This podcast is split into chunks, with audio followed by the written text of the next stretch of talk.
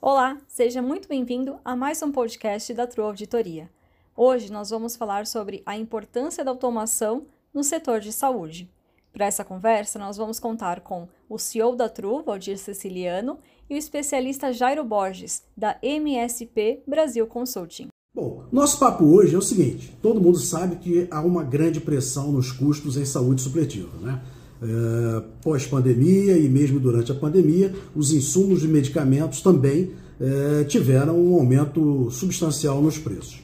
Além disso, recentemente, é, a própria agência faz a adoção da RN 518, né, de abril agora, já modificando a 443 de 2019, com a presença de governança, riscos e compliance. Então, presença de automação é sempre importante. Então, eu queria que você falasse de uma ferramenta é, que é fundamental, do meu ponto de vista, que é a automação. A automação na área de saúde supletiva. Você que é o especialista, fala pra gente aí um pouquinho do que se pode fazer. É, bom estar aqui com você, Valdir. Muito obrigado pelo convite. Conversar contigo é sempre uma honra e uma prática de, de exercícios de inovação, de tecnologia. Você é um cara que sempre pensa à frente do seu tempo e vou poder contribuir com vocês hoje. É, realmente, os custos médicos é, têm se tornado aí um assunto bastante preocupante, né? E, em toda a cadeia né, da saúde suplementar, né? desde os fornecedores aos prestadores, enfim.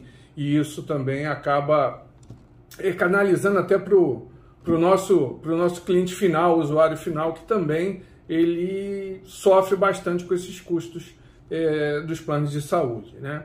E a automação ela faz parte aí de um processo de transformação digital que as empresas têm tentado implantar aí é, desde antes da, da, da, da pandemia, né? no pré-pandemia e, e a pandemia acelerou todo esse processo de transformação digital, que nada mais é que você digitalizar seus processos internos. Antes da gente concluir, Jairo, eu, eu queria é, destacar os pontos. Uh, a pressão de custos na saúde supletiva, ela está forte per e pós-pandemia, os efeitos de governança, riscos e compliance assumidos pelas operadoras.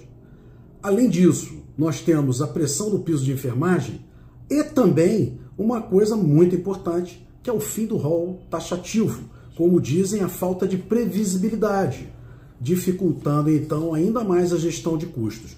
Eu queria te fazer uma pergunta bastante direta.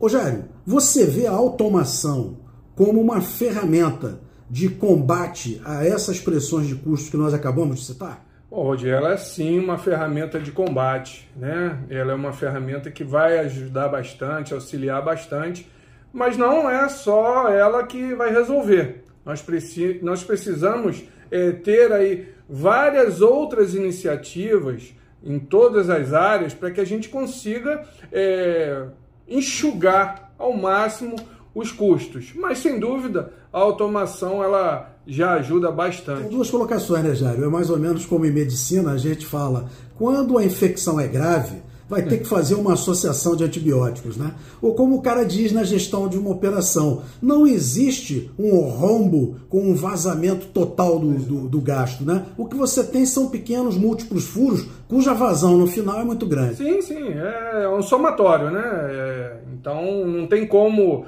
é, estancar isso de uma vez, né? Usando aí o termo da medicina, não tem como estancar esse, essa hemorragia de uma só vez, né? A gente tem que ir tratando, né? E analisando, mas o importante é olhar para, né? Saber que ele existe e atuar para que consigamos mitigar todos essas, esses vazamentos e mitigar também os grandes custos.